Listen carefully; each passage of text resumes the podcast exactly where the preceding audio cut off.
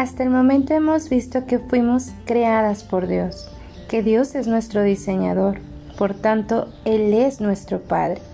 Nos ha bendecido al escogernos en amor para Él, por tanto no somos un error.